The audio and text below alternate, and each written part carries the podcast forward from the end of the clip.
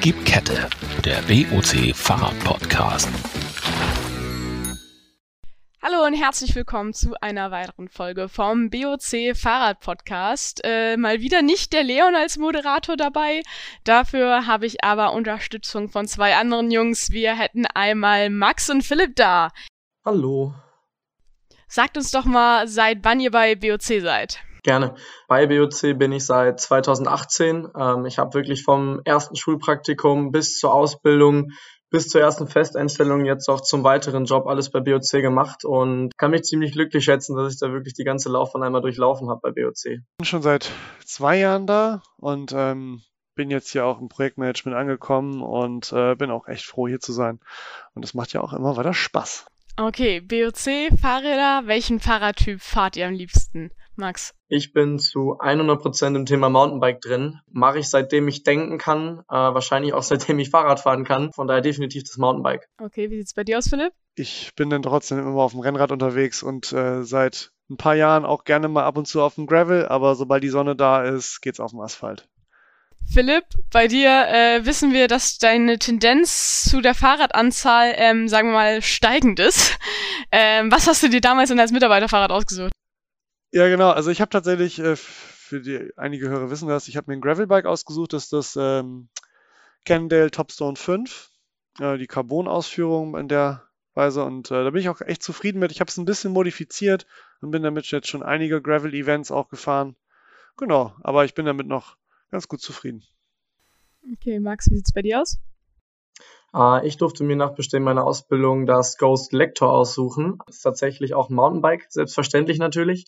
Genau, habe mir das ausgesucht, habe mir Pedale, Griffe, Sattel, so alles einmal auf mich angepasst und fahre das jetzt seit ein paar Monaten. Okay, klingt doch gut. So, und was würdet ihr sagen, ist euer schönster Fahrradmoment gewesen? Bei mir war es definitiv, ich meine, es war 2018 beim Dirt Masters Festival in Winterberg, als ich äh, die Chance hatte, den Whip-Off-Contest mitzufahren und äh, wir das erste Mal in diesen Kessel reingeflogen sind, wo hunderte von Leuten standen und ich so gesehen noch nie vor Publikum Rad gefahren bin und das war wirklich so der, der Key-Moment. Das war so, so mein bester Fahrradmoment, nice. würde ich wirklich behaupten. Ja, bei mir reihen sich irgendwie tolle Fahrradmomente aktuell irgendwie aneinander, weil ich aktuell viele Events habe, die einen einfach auch emotional so mitnehmen. Aber ich würde sagen, der aktuell schönste Moment, an dem ich mich zurückerinnere, ist wahrscheinlich die Zieleinfahrt vom Mallorca 312 dieses Jahr, äh, bei der ich mir gewünscht habe, mit einer Bierdusche begrüßt zu werden und haben tatsächlich die Freunde, die mit waren, haben mich dann schön im Ziel mit ordentlich Bier abgespritzt. Das war auf jeden Fall ein sehr schöner Moment. Gut, habt ihr schon mal Erfahrungen gehabt mit längeren Radreisen? Du hattest ja schon mal, Philipp, in unserer Bikepacking-Folge ein bisschen was erzählt. Genau, das heißt, du hast schon, schon Erfahrungen damit gehabt. Wie sieht's bei dir aus, Max? Äh, Radreisen tatsächlich noch nicht. Also ich bin äh, neben kleineren Touren eigentlich meistens der Freund von äh, mit dem Fahrrad bergab zu fahren und mit dem Lift wieder hochzufahren. Von daher ähm, bin ich bei, bei so größeren Radtouren noch nicht rangegangen, aber werde es in Zukunft auf jeden Fall mal als Ziel voraussetzen. Fahrradfanatiker Philipp ist äh, sagen wir mal, bei uns bei BOC bekannt, äh, dass er ab und zu mal an einem Wettbewerb teilnimmt, dass er aber natürlich gar nicht ehrgeizig ist und äh, sich auch nicht darauf vorbereitet oder so. Ähm, wie sieht das bei dir aus, Max? Tatsächlich muss ich sagen, Wettbewerbe bin ich äh, die letzten zwei Jahre gar nicht wirklich viel gefahren, aber davor eigentlich im Jahr relativ viele, also immer so fünf, sechs Stück pro Jahr eigentlich. Ähm, muss aber tatsächlich sagen, dass ich auch mittlerweile mehr so der Freizeitfahrer geworden bin, der am Wochenende sich das Fahrrad schnappt und einfach auf gut Glück in den Wald fährt und hofft, dass irgendwas Cooles passiert. Genau. Bei mir ist aktuell so tatsächlich, dass mein gesamter Kalender eigentlich nur noch von Rennen dominiert wird. Also da gehen auch eigentlich fast alle meine Urlaubstage rein. Und da kommen wir eigentlich auch schon zum äh, teilweise zum Thema, was wir heute haben. Ne? Also wir wollen ja ein bisschen über das Thema Wettbewerbe, und auch Ultracycling so im Kontrast zu, ja, sagen wir mal so, eher so Mountainbike-Geschichten, die ja auch gerne mal länger sein können oder auch mal eher so kurze Sachen wie Downhill-Rennen sprechen. Alicia, was hast du uns da vorbereitet? Über was willst du gerne mit uns sprechen? Also erstmal vielleicht Ultracycling. Ähm, mir hat das am Anfang nichts gesagt. Ähm, vielleicht mal für unsere ZuhörerInnen von außen. Philipp stand da in meinem Büro und meint, Alicia, wir müssen eine Folge über Ultracycling bringen, das ist so geil. Und ich so, okay, was ist denn Ultracycling? So, mal sehen, ob ich jetzt das gut wiedergeben kann. Rein theoretisch ist Ultracycling ja ein Wettbewerb, der sich einfach ewig lang zieht, weil es eben keine kurzen Rennen sind, so ein paar Kilometer, sondern eben mehrere hundert, teilweise mehrere tausend Kilometer und eben ohne Pausen. Man hat eben nicht einfach eine Tour, die man fährt oder eine längere Tour, die unterteilt wird in mehrere Tage, sondern es zählt wirklich von dem Start bis zum Ende mit eben allem, was dazugehört, sei es äh, Übernachtung, sei es Essen ähm, oder sonst was. Ein krasses Konzept. Wusste ich nicht, dass es das gibt vorher. Philipp hatte mir dann auch noch ein paar Videos rübergeschickt und tatsächlich ist, ist geil, ist emotional. Absolut. Absolut. Also es gibt halt, das Ganze richtet sich halt nach so einer Art Ehrenkodex eigentlich, der dann auch vorschreibt, dass man halt vorher nichts plant. Im Endeffekt ist man so, man bereitet sich kopfmäßig vor. Es, die Events unterscheiden sich teilweise darüber, ob die Route fixiert ist, also ob der Veranstalter die Route vorgibt oder halt, dass man selber die Route plant. Ich bin beides schon gefahren, fixierte Route sowie als auch Route selber planen und bestimmte Punkte erreichen. Gibt es super schöne Events, die über ganz Europa und eigentlich auch in der ganzen Welt veranstaltet werden, die auch unglaubliches Medienecho mit sich äh, heilen. Sowas wie zum Beispiel das Silk Road Mountain Race. Das hat man vielleicht schon mal gehört, irgendwo, das einfach nur krank ist. Oder das Race Across America. Jetzt äh, die Woche, also jetzt am Wochenende war das Race Across France. Das ist auch eine, eine einzige Etappe, die man erfahren kann. Ich glaube, um die 370 Kilometer denn durch. Das ist ja noch im Ultracycling, sage ich mal, was Kurzes. Ja, ja. Das ist noch wenig. Also wenn man mal so ein paar ganz große Nummern anspricht für unsere HörerInnen, das ist sowas wie das Transcontinental Race. Das startet halt immer an der Nordwe nordwestlichsten Spitze Frankreichs und endet dann irgendwo im Osten von Europa, gerne mal Istanbul oder Athen. Dabei müssen dann drei Berge angefahren werden. Auf jedem Berg holt man sich einen Stempel oder eine Wertungskarte wird da abgestempelt. Und da werden solche Rennen gehen dann mal über viereinhalbtausend Kilometer. Starterzahl ist relativ begrenzt meistens bei diesen Rennen. Alle kriegen quasi eine Fußfessel und dann betreibt man quasi dieses äh, Dot-Watching. Das heißt, viele Leute verfolgen dann einfach deine kleine GPS-Fußfessel und ja, verfolgen das Ganze total gespannt am Monitor und die FahrerInnen dürfen auch gar nicht großartig begleitet werden. Also es gab halt auch ein Event, wo eine Fahrerin begleitet wurde von einem Fototeam. Da gab es auch total enges Reglement. Die durften dann irgendwie nur sie ab und zu mal besuchen und dann Fotos machen und dann mussten die ganz weit wieder wegfahren, weil dann gesagt wurde, der psychologische Effekt ist zu groß, dass da ein Auto in der Nähe ist. Mhm. Solche Sachen spielen dann schon beim Ultracycling rein und man ist dann natürlich auf sich allein Beine gestellt. Ne? Also ganz krasser Kontrast wahrscheinlich zu dem, was du ge bisher gemacht hast, Max. Ja, für mich auf jeden Fall eigentlich unvorstellbar. Also wirklich über mehrere Tage dann wirklich so komplett auf eigen, an eigene Faust am Fahrrad zu sein. Bei mir ist es dann wirklich mehr so ein Wochenend-Event, wo man am Tag dann vielleicht mal wenn es hochkommt, äh, wirklich 20 Minuten auf dem Fahrrad sitzt, weil man sonst eigentlich nur warten muss oder Strecken abläuft oder sich gewisse Streckenabschnitte nochmal genauer anschaut und versucht einzuprägen. Also ich sag mal, ich kenne das tatsächlich wirklich nur so, dass zu so einem Rennwochenende, was es dann ja meistens ist, es äh, mehrere Tage gestaffelt ist. Das heißt, vom ersten Tag mit Streckenbegehung, das heißt, bei einem Downhill-Rennen eine Strecke zu begehen, ist tatsächlich fast schon eine Art Standard. Beim Ultracycling sich Strecken vorher anzuschauen, ist meiner Meinung nach dann wahrscheinlich unmöglich. ähm, weil wer hat schon Lust, viereinhalbtausend Kilometer irgendwie abzulaufen oder sowas? Ich glaube, das macht natürlich nicht so viel Spaß. Genau, das ist dann die Vorbereitung. Einmal, einmal alles laufen, einmal alles schwimmen, einmal alles Fahrrad fahren. Können wir, glaube ich, Jonas Deichmann fragen, der würde das machen. Jonas Deichmann hätte das, glaube ich, gemacht mit seinem Triathlon um die Welt, aber das ist ja auch so eine Ultra-Geschichte. Ja, aber cool. Also, wo wir gerade beim Thema Vorbereitung sind. Also, jetzt habe ich ein bisschen was erzählt und du sagtest auch so ein bisschen was, aber was, was ist so das, wenn du jetzt zu so einem Event fährst, wie viele Wochen vorher sagst du dir, okay, ich bereite mich jetzt vor, so, ich mache jetzt Training ganz gezielt und du beschäftigst dich mit der Strecke, geht das überhaupt? Wie ist es mit Materialcheck? Erzähl mal, wie ist es so, typisch vor so einem Downhill-Rennen? Ich meine, da geht einem doch schon auch manchmal gut die Düse, oder? Da geht einem eigentlich permanent und durchgehend die Pumpe. Also ab dem Moment, wo du im Computer auf Anmelden klickst für ein Event, geht es eigentlich schon äh, emotional los, dass man sich im Kopf schon darauf vorbereitet, sich YouTube-Reviews von Strecken anguckt, bis zu wirklich wochenlang vorher vielleicht schon mal selber die Strecke abzufahren. Wobei für die meisten Rennen dann Strecken auch immer nochmal speziell abgesteckt werden, neue Sektionen hinzugenommen werden. Das heißt, man kann eigentlich bis zum Event nie wirklich wirklich hundertprozentig sagen, wie so eine Strecke genau aussieht. Ungefähr hat man immer so eine Vorstellung, aber naja, im Endeffekt ist es dann wahrscheinlich immer nochmal komplett anders. Und äh, ich muss sagen, meistens wenn man, sag ich mal, ein Rennen im Kopf hat, ich sag mal, somit das größte Event, was eigentlich so in Deutschland fast jeder kennt, ist das Dirt Masters Event in äh, Dirt Masters Festival in Winterberg. Ist ja so das größte äh, Mountainbike-Fahrradfestival in ganz Europa sogar, soweit ich weiß. Und da bereitet man sich natürlich dann schon bestimmt mal einen Monat vorher darauf vor, dass man wirklich sagt, okay, ich fahre meine Strecken, die ich habe, die ich kenne, wirklich äh, nur noch auf Zeit, guck wirklich, dass ich wirklich Sektionsstücke, Sprünge, Kurven noch genauer, noch präziser fahre, vielleicht sogar nochmal Änderungen am Fahrrad vornehmen, wie zum Beispiel Reifen testen, Fahrwerkssettings nochmal ändern.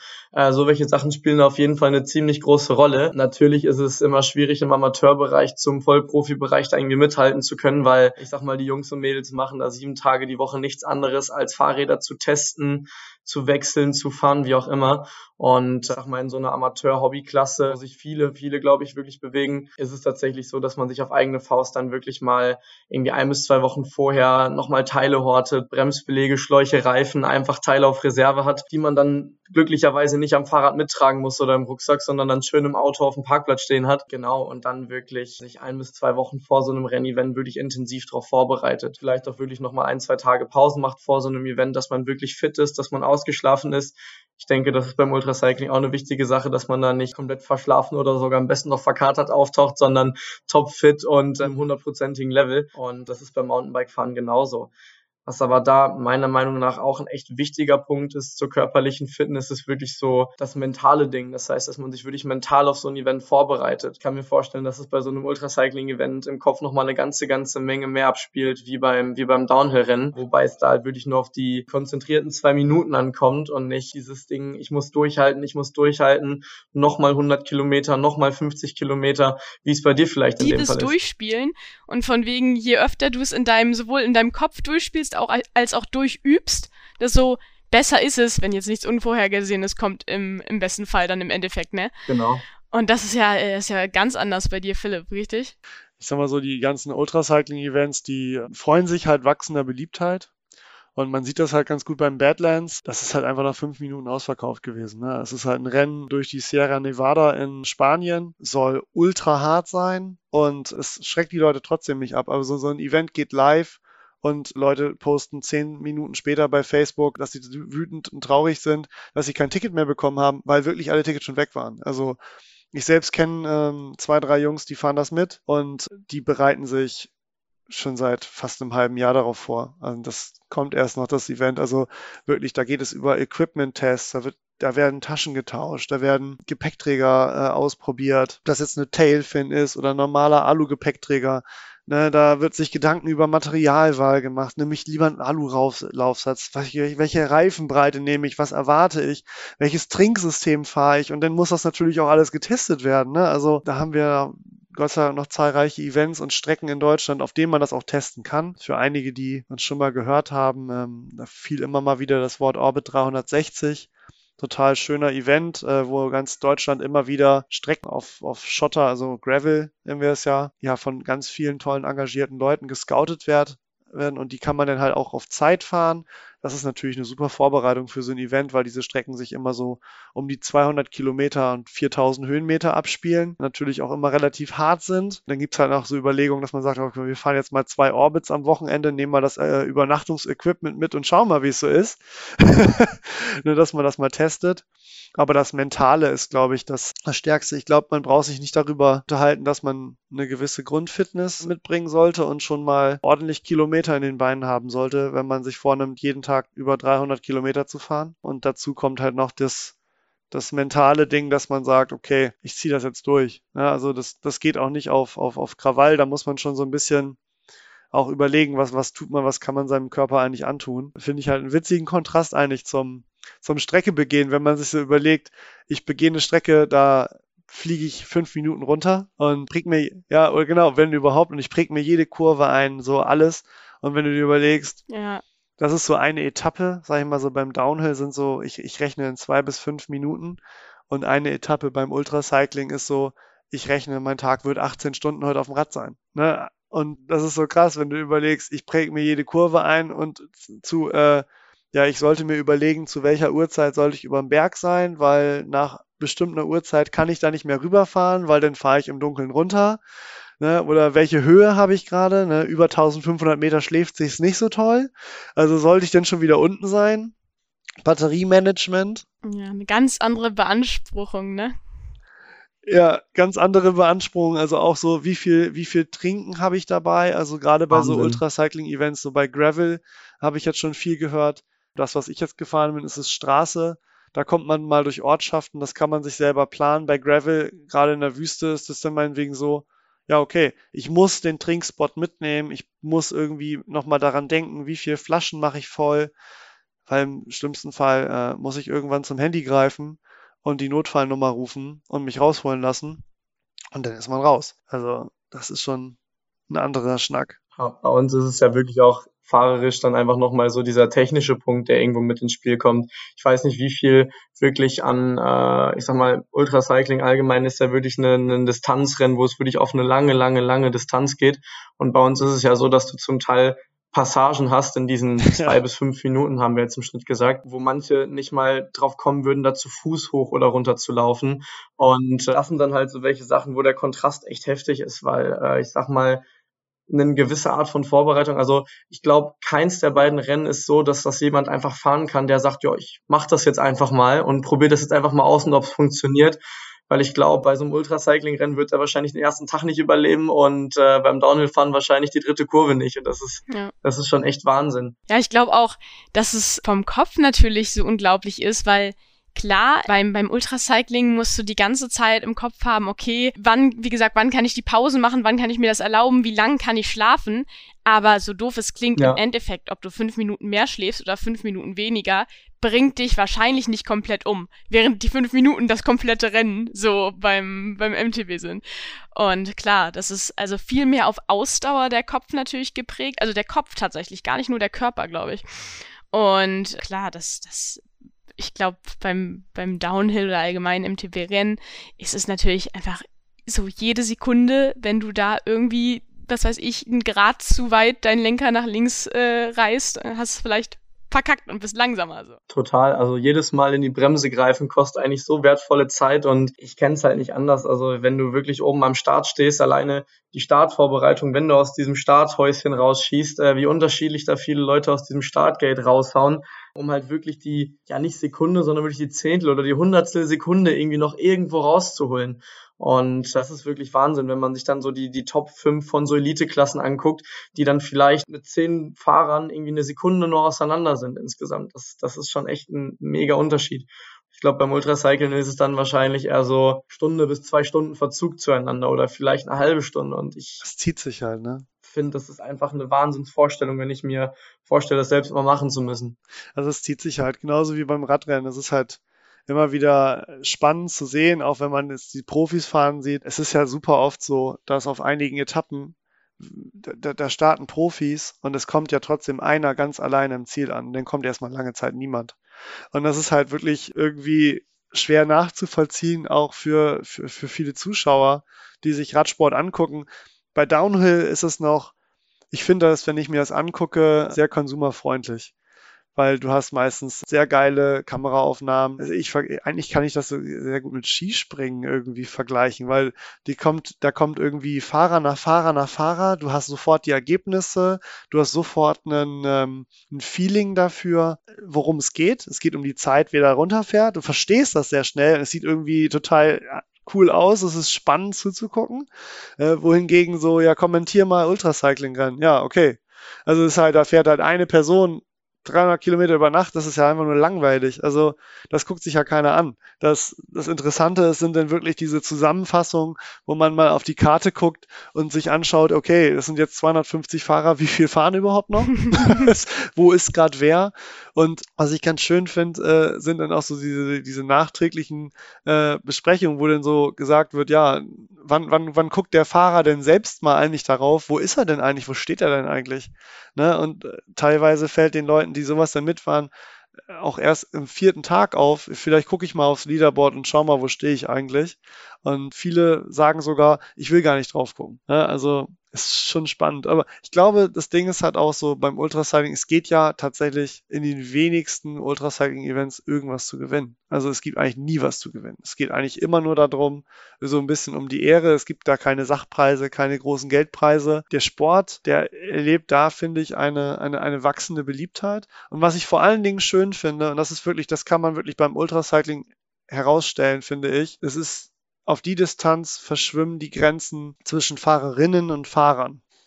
Also wir haben da eine, eine relative, ja, ich will nicht Gleichberechtigung sagen, aber man kann schon fast, wenn man sich die Ergebnisse anschaut von den letzten großen Events, fast davon gehen, dass man eine Chancengleichheit herstellen könnte, wobei ich das auch nicht zu bewerten mag. Aber zum Beispiel das Transkontinental wurde das letzte, glaube ich, von einer, von einer Frau aus Deutschland gewonnen, von einer, von einer jungen Ärztin. Und auch beim äh, Three Peaks Bike Race sind auch wenige, aber einige Frauen sehr, sehr, sehr schnell im Ziel gewesen.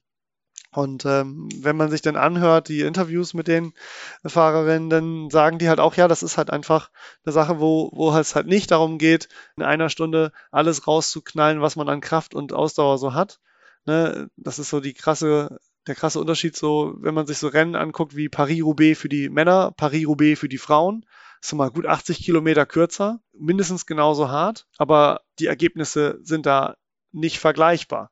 Wobei beim Ultracycling ist es halt fairer, weil alle fahren halt nicht auf Höchstgeschwindigkeit, sag ich mal so, sondern du musst, es kommt auf andere Sachen an, es kommt aufs Schlafmanagement an, auf wie esse ich, wie komme ich mit meinem Körper zurecht. Da, da, da denkt man einfach, glaube ich, gar nicht nach. Auch solche Sachen wie äh, Hygiene und wie komme ich mit, mit mir selbst zurecht auf dem Rad, wenn man sich überlegt, ja, ich muss die ganze Zeit auf diesem Sattel sitzen. Damit muss man dann auch zurechtkommen und das ist nicht geschlechterabhängig. Da kommen einige besser mit zurecht, andere weniger gut mit zurecht.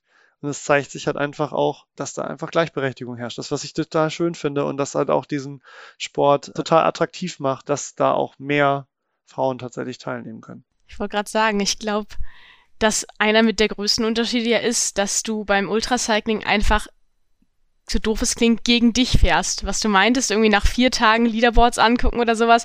Du hast halt, du bist da allein und du hast nur dich im Kopf und schaffe ich das? Wo gehe ich an meine Grenzen? Wie weit gehe ich an meine Grenzen?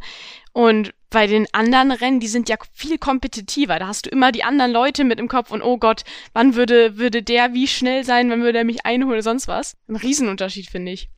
Ich würde nicht unbedingt sagen, dass es weniger competitive ist, aber du siehst deine Gegner meistens, also das Gegner, deine, deine, deine Kontrahenten, du siehst sie nicht. Also beim Ultracycling, das verliert sich einfach auf der Strecke krass vor allen Dingen bei den Sachen, die frei geplant sind. Da kannst du dir überlegen, wenn es jetzt ein, also ich werde ja demnächst in zwei Wochen das äh, Three Peaks Bike Race mitfahren für unsere HörerInnen. Das ist ein Rennen von Wien nach Nizza über gut zweieinhalbtausend Kilometer, wo drei Berge ja, erklommen werden müssen.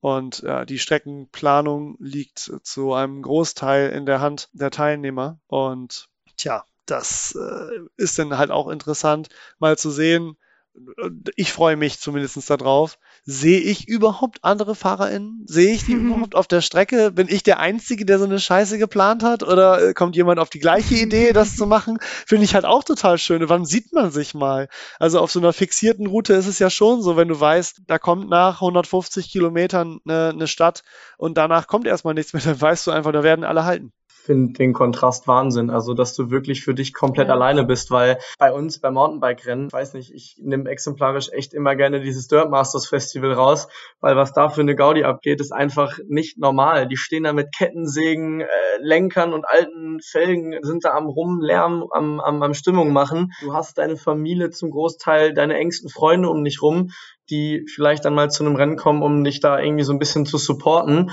und ähm, bist eher eigentlich damit beschäftigt, deine Ruhe zu finden und nicht irgendwie mal Leute zu sehen, so wie du es hast. Also das, ich, ich finde diesen Unterschied finde ich echt Wahnsinn, weil ich muss mich immer noch an den Moment erinnern, wo ich mein erstes Rennen mitgefahren bin, habe ich irgendwann nur noch meine Brille über den Helm gezogen, mich äh, vor diese Starthäuschen gestellt und habe versucht, für mich allein zu sein, mich vielleicht noch mal zu konzentrieren, noch mal in mich zu gehen. Und dann wirklich einmal diesen, diesen Fokus-Moment, diesen perfekten Moment zu haben, um dann aus diesem Startgate rauszufahren, weil du musst es im Endeffekt wirklich versuchen auszublenden, aber bei so einer Geräuschkulisse, die da zum Teil stattfindet, wie Leute vom Team, die mit dir reden, Leute von dem äh, Streckenpersonal, von den von den äh, Streckenmitarbeitern, die mit dir reden, oder auch andere Fahrer, die dich fragen, ja, hast du das und das gesehen? Ja, wie fährst du denn das und das? Ja, schaltest du dazwischen nochmal? Also du versuchst halt wirklich für dich zu sein und deinen Tunnelblick, sage ich mal, zu finden. Und ähm, ja, es ist wirklich Wahnsinn, auch wenn du dann unten im Ziel ankommst. Ich sag mal, du hast ja finde ich auch noch einen interessanten Punkt. Du fährst ja den Weg nur einmal. Ich fahre den Weg ja am Tag dann irgendwie freies Training, Qualiläufe, Seeding Runs, erster Rennlauf, zweiter Rennlauf, zum Teil sogar der dritte Rennlauf. Das finde ich zum Beispiel schon wieder echt eine, echt eine krasse Sache, wo halt so meiner Meinung nach einer der größten Unterschiede stattfindet in den zwei Sportarten, obwohl es beides Radsport ist. Und das ja. finde ich schon echt beeindruckend. Ja, es ist halt, ne? All bags are beautiful, sagt man ja immer. Ne, es gibt äh, irgendwie, es ist alles Radsport, aber äh, es ist so vielfältig eigentlich. Also Radsport ist ja an sich, wenn man jetzt ähm, da drauf guckt, eine, eine sehr einsame Geschichte könnte man meinen. Finde ich aber absolut nicht. Ich finde gerade dieser Community-Gedanke, dass man sowas gemeinsam erlebt, obwohl es jetzt, auch wenn man alleine eine, eine Dirtmaster-Strecke rumfährt, ist man ja gar nicht alleine. Man wird angefeuert, man ist hochemotional, man ist wieder mit den anderen Fahrern zusammen. Beim Bikepacking trifft man auf, auf dem Weg irgendwann wieder jemand anders.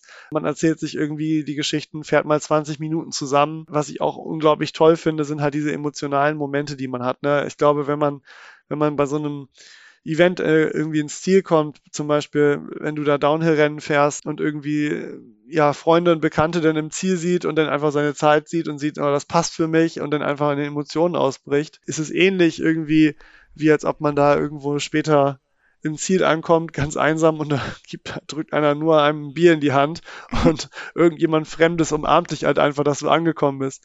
Also so ein mhm. Event, also so ein Moment hatten wir halt letztes Jahr beim Bohemian Border Bash das war halt ein 300 Kilometer Rennen. Gravel, da sitzt man halt, äh, ich war nicht Teil von dem Rennen, ich habe das kurze Rennen tatsächlich gefahren, mitten in der Nacht, man ist eigentlich nicht mehr davon ausgegangen, äh, dass da irgendjemand noch ans Ziel kommt. Alle dachten, die kommen erst am Morgen quasi ins Ziel.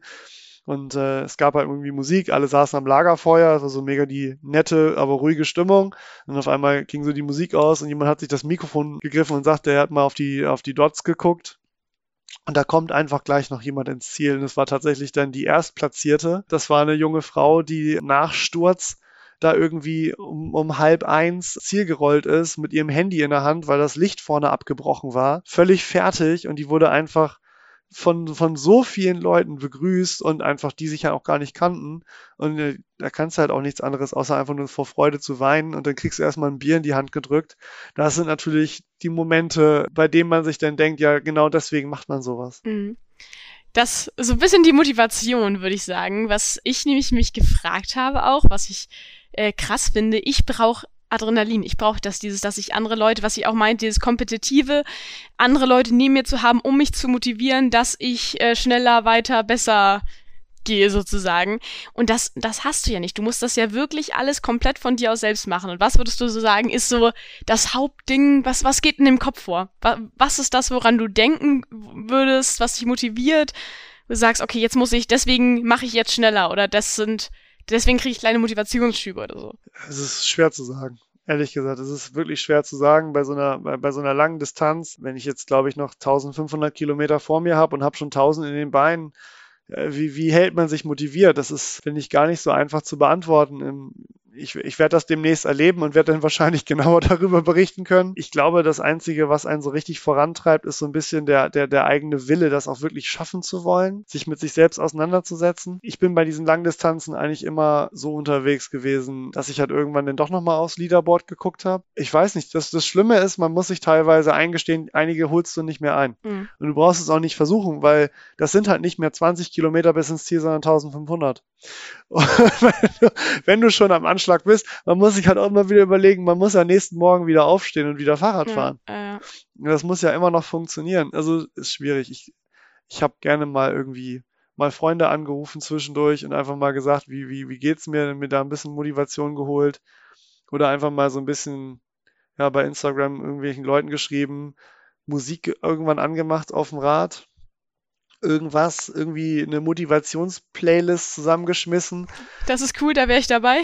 Ja, also, aber, aber tatsächlich, ne, für, für unsere HörerInnen, bitte nur auf Streckenabschnitten, wo wenig Verkehr ist, mit Musik fahren oder gar kein Verkehr im Wald oder so ist absolut nicht zu empfehlen auf der Straße. Da solltet ihr das alle bitte lassen. Aber gerade wenn man auf so einem Gravel-Rennen ist und man hat irgendwie mal kurz Bluetooth-Kopfhörer dabei und kann mal zwei Stunden lang irgendwie eine wilde Playlist hören mit irgendwelchem Scheiß. Und wenn es jetzt irgendwie, was weiß ich, Modern Talking ist, was einfach so absurd ist in der Situation, das zieht dich einfach nach vorne. okay, ja, krass. Ich kenne es mit dem Musikhören immer nur kurz vorm Rennen, dass man sich damit einfach nochmal so versucht, in so einen Tunnel rein zu fokussieren. Das ist tatsächlich auch so einer meiner Tipps, weil Musik kann echt helfen. Also Musik fokussiert dich, kriegt dich vielleicht konzentrierter als vorher. Also das ist manchmal echt der goldene Schlüssel für fast alles. Und was würdet ihr so sagen, irgendwie vielleicht, um mal einen ganz schönen Abgang zu finden und ein schönes Ende auch?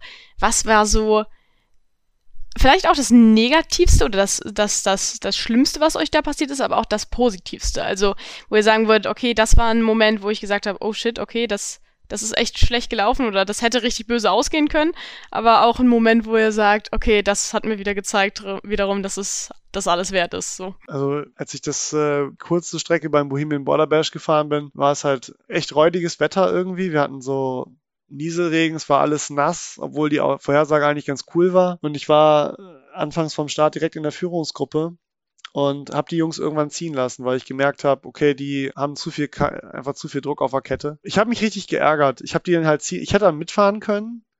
Ich kannte aber das Streckenprofil nicht und habe mich selber eingebremst quasi, weil ich zu viel Respekt vor der Strecke hatte und habe dann unterwegs einen aus der Führungsgruppe getroffen, der einen Schaden hatte im Endeffekt ja auch direkter Konkurrent von mir und der konnte aber seinen Schaden nicht beheben. Er hatte einen Tubeless-Reifen, hatte keinen Schlauch dabei, das, der Reifen war nicht total zerfetzt, aber so groß, dass man das nicht mehr flicken konnte. Und ähm, dann habe ich ihm einfach, ich hatte viel zu viel Material dabei, weil ich mega Schiss hatte, wie gesagt ich hatte dann, aber ich habe einen Schlauch gegeben von mir, also auch auf die Gefahr hin, dass äh, ich liegen bleibe, weil ich hatte nur noch einen dabei, hatte zwei eingepackt, bei so einer langen Distanz äh, auf jeden Fall irgendwie eine Gefahr.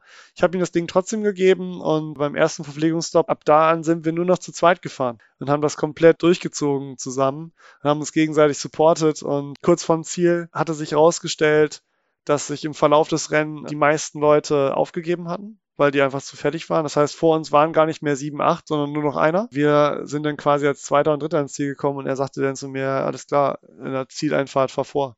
Es war irgendwie schon ein guter Moment. Ähm, Schön. Ja, wie war es bei dir, Max? Ich muss tatsächlich sagen, also negativ wie positiv. Ich sag mal so, dass das Positivste war tatsächlich, ja, wie ich ganz am Anfang schon erzählt hatte, dieser erste Whip-Off-Contest. Äh, jeder, der ihn nicht kennt, äh, bitte mal ganz schnell googeln und ganz mal schnell mal gucken, wie das da aussieht. Es ist wirklich Wahnsinn. Da stehen hunderte von Leuten und wenn man da tatsächlich die Möglichkeit hat mitzufahren, es ist einfach eine riesige Party. Klar, man fährt Fahrrad, klar, es ist irgendwie noch ein Sport, aber man versucht das Fahrrad in der Luft so quer wie möglich zu stellen und alle feiern's, alle jubeln mit einem mit. Es ist wirklich es ist wirklich ein Fest. Also es ist quasi ein Outdoor-Festival, wo alle feiern und zwischendurch mal so ein Fahrrad durch die Luft fliegt. Allen macht Spaß, alle sind hoch motiviert. Klar, es gibt am Ende von so einem, von so einem Contest immer einen Gewinner, aber im Endeffekt sind da alle gleichermaßen echt auf einem mega guten Stand, weil es fahren Vollprofis mit, mit denen man einfach eine echt, echt coole Zeit haben kann. Ich sag mal, bei so Veranstaltungen kann im Endeffekt dann auch immer mal wieder was schiefgehen. Das war leider so ein bisschen das Negativste, was mir da mal passiert ist.